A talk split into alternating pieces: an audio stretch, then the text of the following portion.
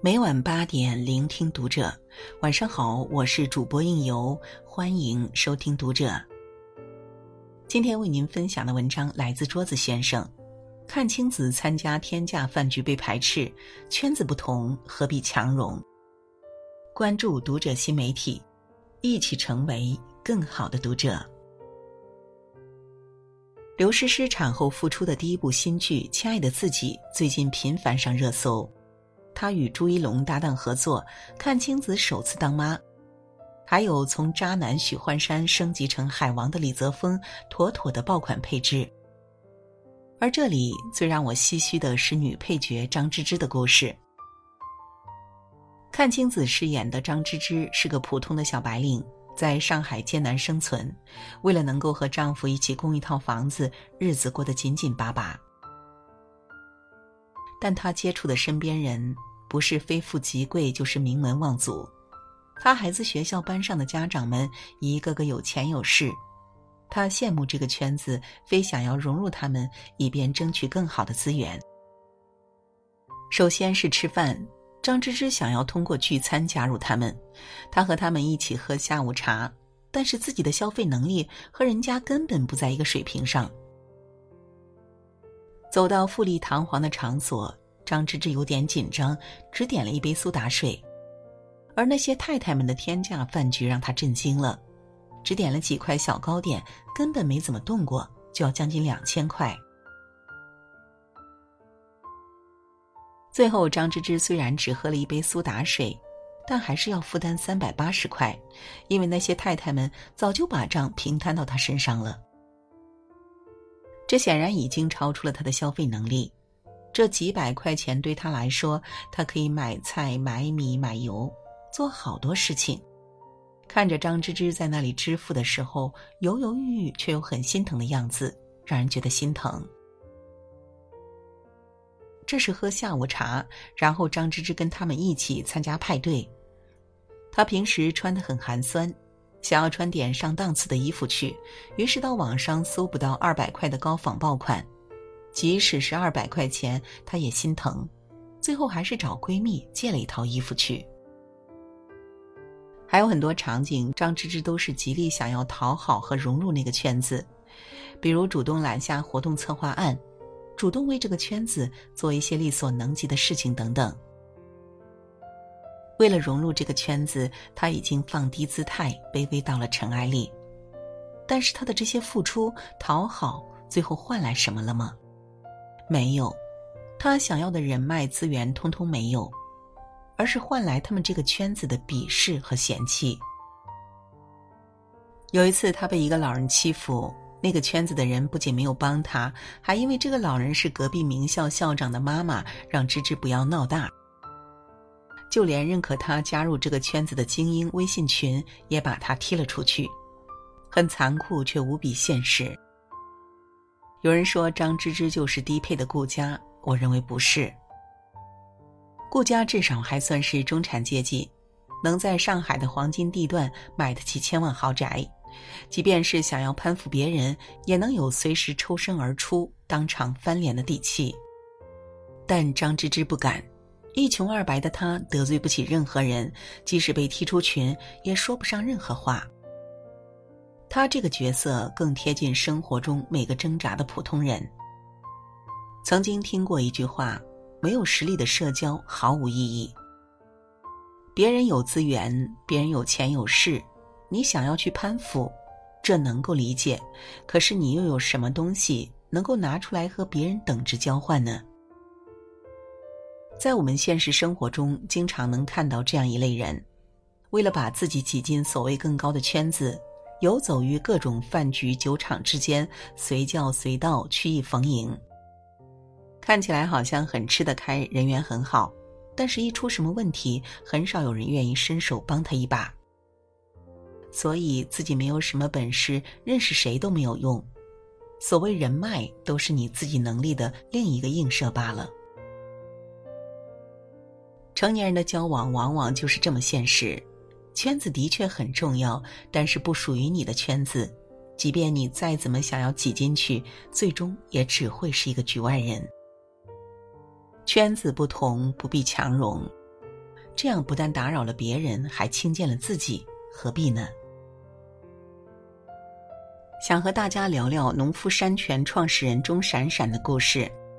前几天，一个最新中国首富的新闻冲上微博热搜，把钟闪闪带到了大众的视野里。很多网友都在问：钟闪闪是谁呀？这个名不见经传的人，竟然成了中国首富。大家对他不熟悉，是因为他太低调了。钟闪闪出身一般，小时候父母被打成右派，长大高考创业接连失败。他的创业过程和很多企业家不一样，他在浙商里面是出了名的不爱结交权贵，像是一匹独狼。当初他创立农夫山泉的时候，是一个很小的公司，圈子里面已经有很多诸如娃哈哈矿泉水等大佬，他们的事业和名气都非常大，远远超过了农夫山泉。小弟见了大佬，一般都应该是仰视的态度，恨不得扒入他们的圈子，看看有什么人脉或资源能够攀附的没有。但钟闪闪和他们不同。他不爱混圈子，也不爱社交，更不愿用摇尾乞怜的态度去趋炎附势，而是采取平视的态度。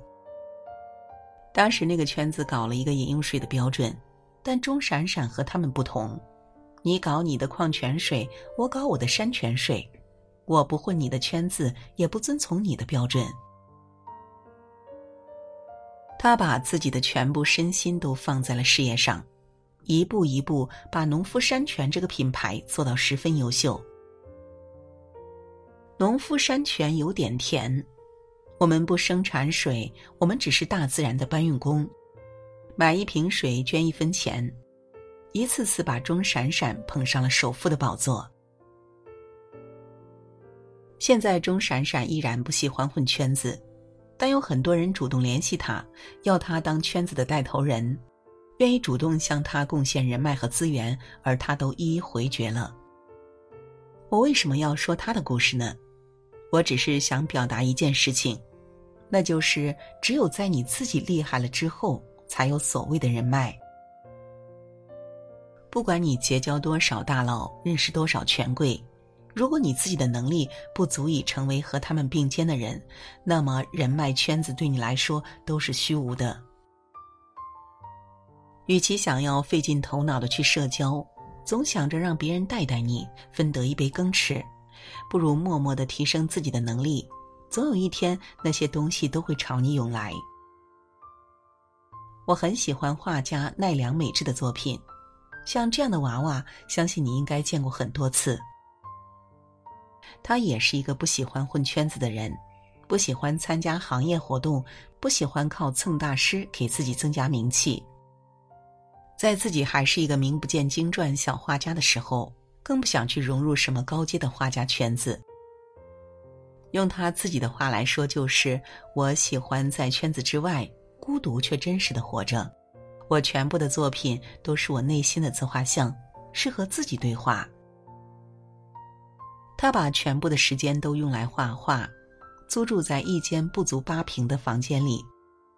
八年时间，我期间只见过导师四次面，其余的时候都是一个人在默默的独处。孤独在他的内心深处肆意绽放。他笔下的小孩都是表情怪异、叛逆乖张，但却又恰到好处。有一回，一个七岁的小女孩对他说：“悲伤的时候，我想喊你的名字。”他瞬间就感动到不行，眼泪当场就要流出来。他说：“那个小女孩真正看懂了他的话。”他说：“为什么这样画，我也不知道。我似乎看得见孩子们周围的敌人，他们都是身形庞大且拿着刀子的坏人。”后来他一举成名，开办个人画展，竟有五万人慕名而来。去年年底，他的画《背后藏刀》在香港苏富比当代艺术晚上拍卖，激烈角逐之后，这幅画最终以一点九五六九六亿港元成交，刷新了艺术家的个人成交记录。他惊喜的说道：“没想到有人这么喜欢我。”现在他依然享受孤独，虽然已经年过半百，他至今未婚，独自居住在一座大大的仓库里，楼上睡觉，楼下当工作室，没有助手，没有经纪人，没人可以打扰他，他可以把所有时间都放在创作上面。其实很多时候，我们的精力是有限的，时间在哪里，成就也就在哪里。如果把所有的时间都用来攀附圈子，哪有时间去成就自己呢？圈子看起来好像是捷径，有各种人脉和资源，也会给自己脸上贴金。可真正看透了，就会明白，圈子其实是虚幻的。它永远是在趋炎附势，永远是在各种权衡和底下利益交换，而我们并没有可以交换的东西。在这样的随波逐流之中，只会虚掷了时间，浪费了光阴。所以，请高质量的运用自己的时间，别在圈子上浪费太多时间，尽快让自己的知识和心灵成长，丰富知识储备，锻炼独立思考能力，增加自己的实力。如此应对外界的挑战，你会变得从容很多。在知乎上看到过这样一个问题：想要融入一个自己不属于的圈子，到底有多难？下面的回答很扎心，从未成功过。但其实这就是我们生活中真实存在的残酷一面。在我年轻的时候，我也曾有过想要去多认识一些朋友，融入更高阶层圈子的想法。他们当中有富二代。有一些很厉害的创业者，也有一些我很崇拜的前辈。我曾经以为认识了这些人对我的人生是有帮助的，可我后来慢慢发现，这其实只是你以为而已。这里面的人都是见人说人话，见鬼说鬼话，大家都像戴着面具一样，没有几分真心，有的只是一些场面上的恭维客气。他们在酒肉场上是一种态度，而在真正谈事情的时候又是另外一种态度。这样的圈子不过是增加一些谈资罢了。所以我退出了所有的圈子，开始沉下心来磨练自己。我开始读书，开始学各种知识，给自己规划一条晋升的路。我用了好几年的时间，在黑暗中跌跌撞撞的前行。当我不再装模作样认识很多朋友，不再为了名利而追逐圈子，开始回到自己的小小世界，以最真实的自我开始独自的生活，内心却感觉从未有的充实和开心。后来的我不再畏惧孤单，也不怯于贫穷，敢于迎着异样眼光，在公众场合表示不同的观点。离开圈子的那段时间。我有了更多的时间去成全自己。再后来，我拥有了“桌子生活观”这个公众号，我能够把这个公众号做得这么大，也和那段时间的成长有很大的关系。在我们的生命中，有一段幽深漫长的路，是注定需要自己独自去走的，没有任何圈子能够帮你，而你在不断跌倒中成长，才能有更长远的进步。看过这么一句话：人生就像在打俄罗斯方块，你努力融入那个圈子，可当你进入圈子的那一刻，你自己也消失了。平庸的人选择讨好厉害的人去充实自己，而优秀的人选择拒绝，用孤独的时间来成就自己，把自己变得厉害。好了，今晚的分享就到这里，感谢您的收听。关注读者新媒体，和我们一起成为更好的读者。我是应由，让我们在下个夜晚再会了。